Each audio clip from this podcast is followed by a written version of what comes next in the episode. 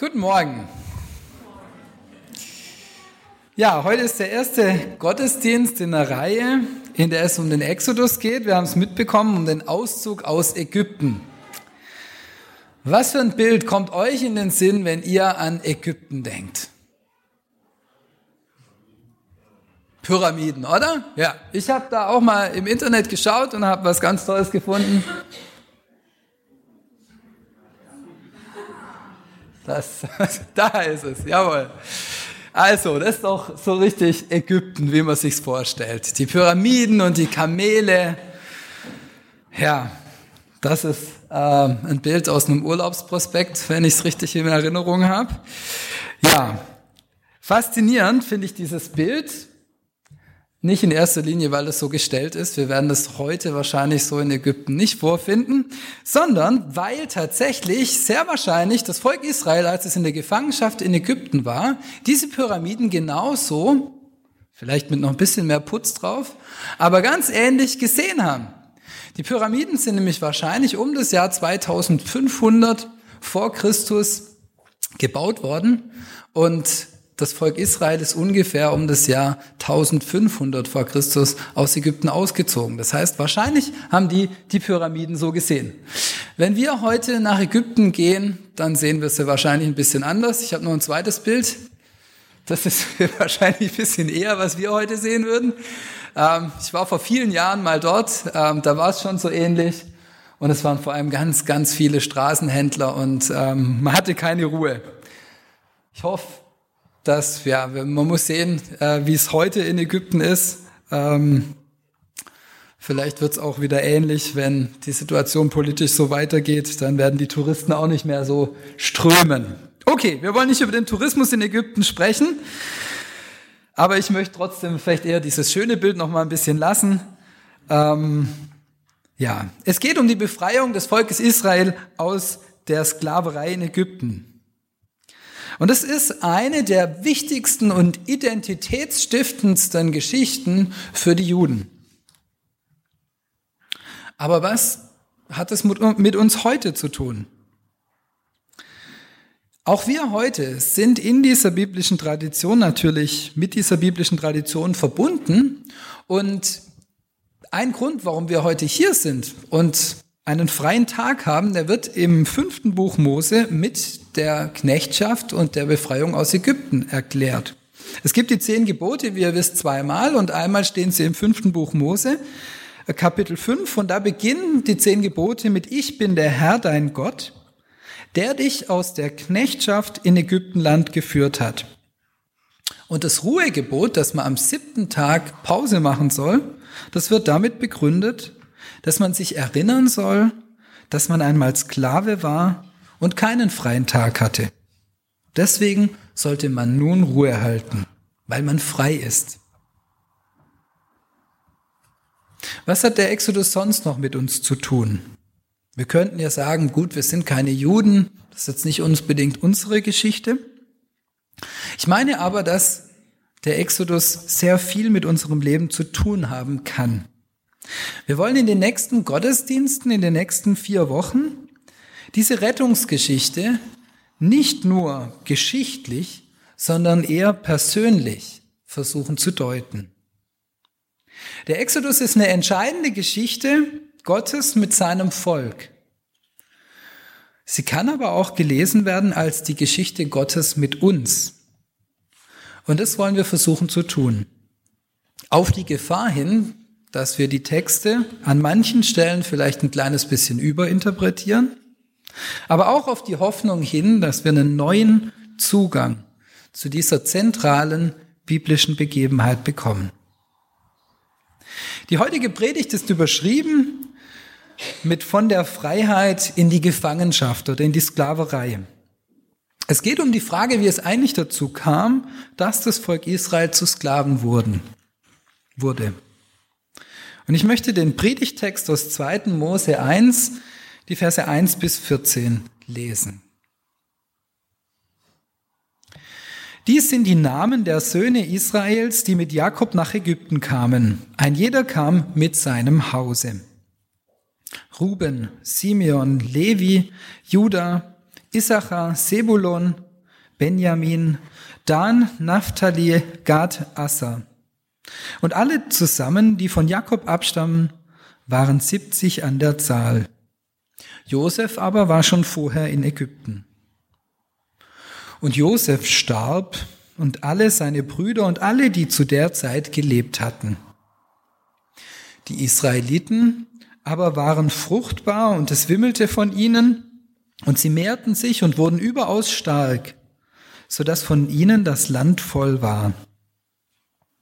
Da kam ein neuer König auf in Ägypten, der wusste nichts von Josef und sprach zu seinem Volk, siehe, das Volk der Israeliten ist mehr und stärker als wir. Wohlan, wir wollen sie mit List niederhalten, dass sie noch nicht noch mehr werden. Denn wenn ein Krieg ausbräche, könnten sie sich auch zu unseren Feinden schlagen und gegen uns kämpfen und aus dem Land hinaufziehen.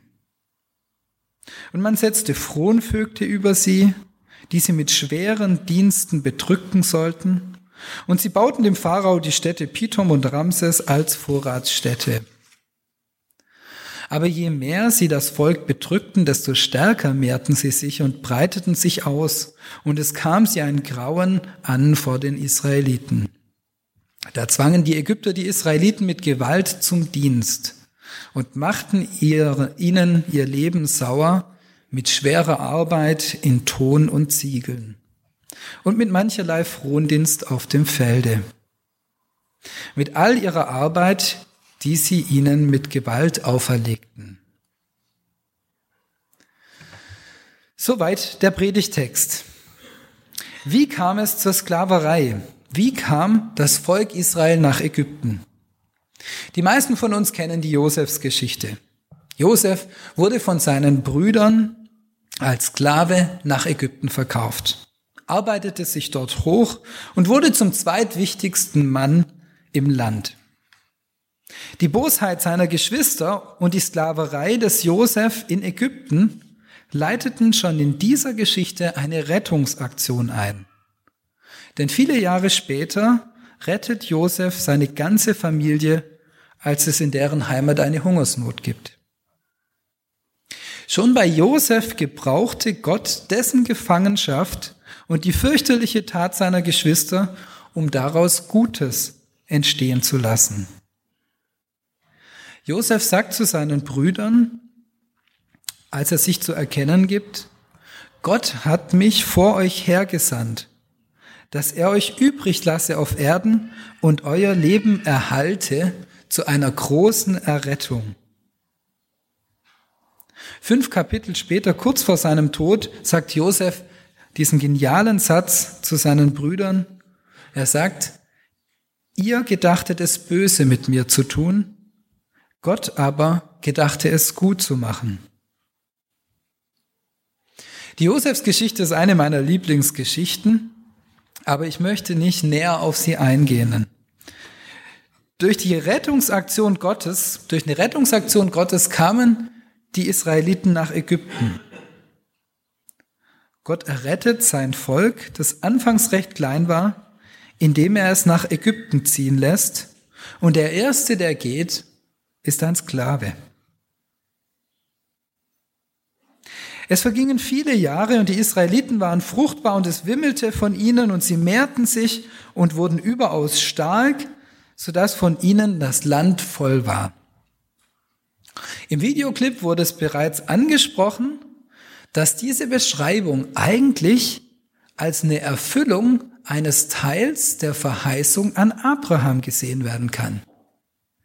Gott hat Abraham versprochen, dass er Nachkommen haben soll, so viel wie Sand am Meer und Sterne am Himmel. Er sollte wimmeln von seinen Nachkommen. Und nun tat es das. Vielleicht noch nicht so viel wie Sterne am Himmel, aber doch sehr viele. Wie kann es sein, dass die Erfüllung der Verheißung Gottes in die Knechtschaft führt? Eine Antwort könnte sein, sie waren noch nicht dort, wo sie sein sollten. Die Verheißung Abrahams war nicht nur, dass er der Vater vieler Völker sein sollte, und viele Nachkommen haben sollte, sondern auch, dass er das Land Kanaan in Besitz nehmen sollte. Ein Teil der Verheißung hatte sich erfüllt, aber es war noch nicht so, wie Gott es sich vorgestellt hatte. Das Volk war noch nicht dort, wo es sein sollte. Wie ist es mit unserem Leben? Sind wir am richtigen Ort? Wo stehen wir mit der Verheißung Gottes in unserem Leben? Geben wir uns mit einem Teil der Verheißung zufrieden oder sehnen wir uns nach dem Ganzen? Wir haben alle bereits ganz viel von Gott geschenkt bekommen. An Beziehungen, an Reichtum, an Hoffnung und an Vergebung durch sein Wort. Sind wir geistlich da, wo wir sein könnten? Oder sind wir bei all dem Guten, das wir erfahren haben, trotzdem in der Enge gefangen? Zwingt uns das Wort Gottes an bestimmten Prinzipien festhalten zu müssen oder bestimmte Ansichten vertreten zu müssen?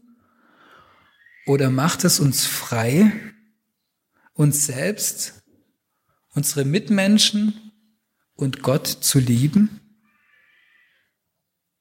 Sind wir Sonntagmorgens hier, weil wir uns freuen, Gemeinschaft mit Gott und den lieben Menschen hier in der Gemeinde zu haben? Oder weil wir uns verpflichtet fühlen und vielleicht eigentlich gar nicht hier sein wollen? Freuen wir uns an dem kleinen Guten in der Hoffnung, dass es wächst? Oder ärgern wir uns über das viele, was nicht richtig läuft? Sind wir da, wo wir sein könnten?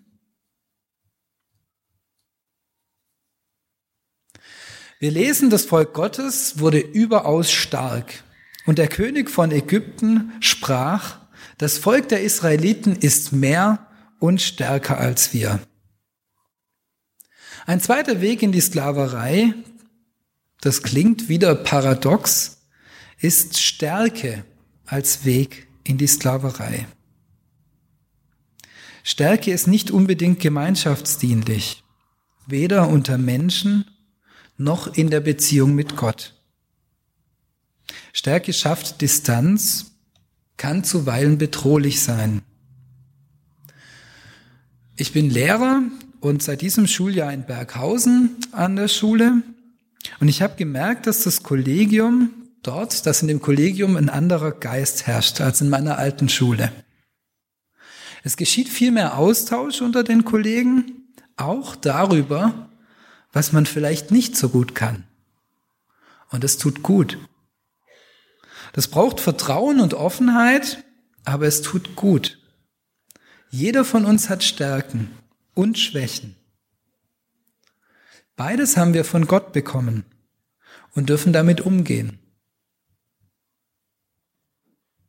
In der Bibel gibt es einen wirklich starken und das ist Gott. Und selbst er hat in Jesus die Schwachheit gewählt, um nahbar zu sein. Und wir hatten es ja an Ostern davon, um wirklich am Ende mit der Auferstehung seine Macht und Stärke zu demonstrieren. Die Ägypter fühlen sich also bedroht von der Menge der Leute, die da in ihrem Land wohnen, mit der anderen Religion. Die hatten Angst vor Überfremdung. Die hatten vor vielen Jahren diesen Flüchtlingsstrom und jetzt werden es immer mehr. Das kann uns bekannt vorkommen. Da muss man sich überlegen, wie man damit umgeht. Und so zwingen die es zwingen die Ägypter die Israeliten mit schwerer Arbeit in Ton und Ziegel. Zu schwerer Arbeit in Ton und Ziegel. Arbeit als Weg in die Sklaverei. Bei uns werden die wenigsten Menschen zu harter Arbeit gezwungen. Und doch arbeiten sehr viele von uns hart. Sehr hart. Vergangene Woche wurde eine Studie veröffentlicht, nach der fast 90 Prozent aller Beschäftigten in Deutschland zufrieden oder sogar sehr zufrieden sind mit ihrer Arbeit. Und viele Menschen würden länger arbeiten, als sie müssten. Das ist ein Segen. Ja, und ich möchte es sicher nicht verurteilen. Es kann auch nicht jeder Lehrer sein, ja, und nur einen halben Tag arbeiten bei vollem Gehalt. Auch ich zähle mich zu diesen 90 Prozent, die zufrieden sind mit ihrer Arbeit. Aber Arbeit darf nicht über unseren, darf uns nicht unseren Lebenssinn stiften. Und sie sollte uns auch nicht dauerhaft vereinnahmen.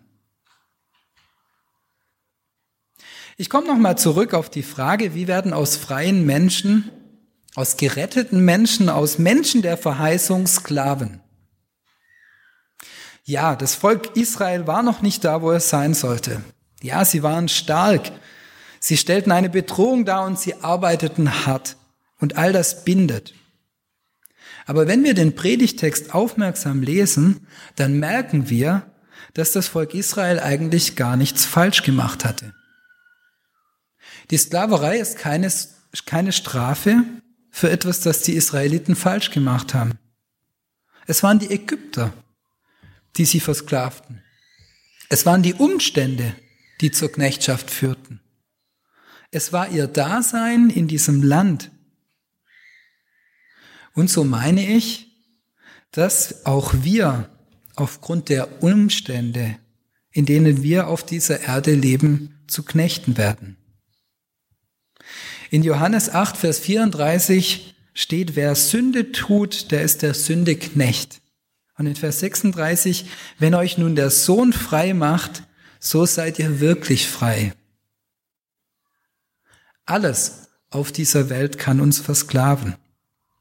Und vieles versucht es zu tun.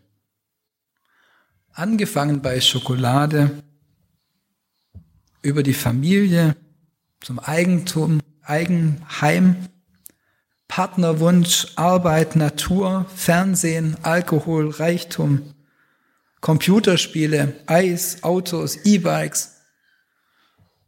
Echte Schuld und Schuldgefühle, ungesunde Beziehungen.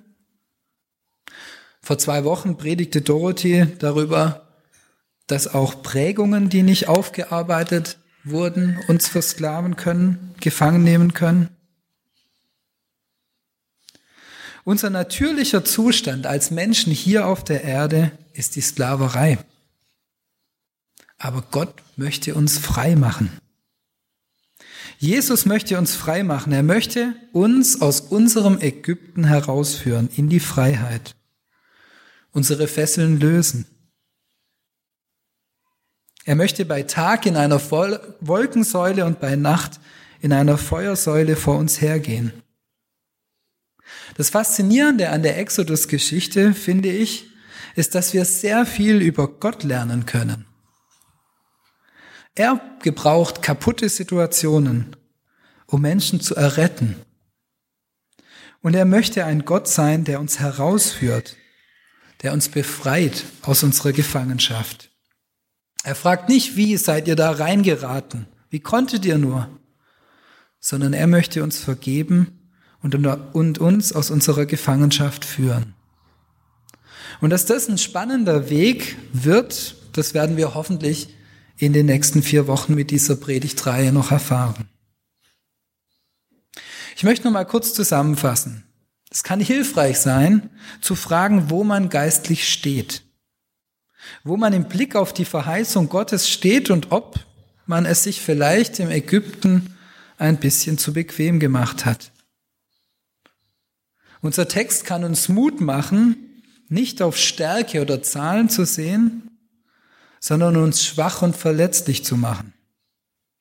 Er kann uns ermutigen, nicht die Erfüllung unseres Lebens in der Arbeit zu suchen.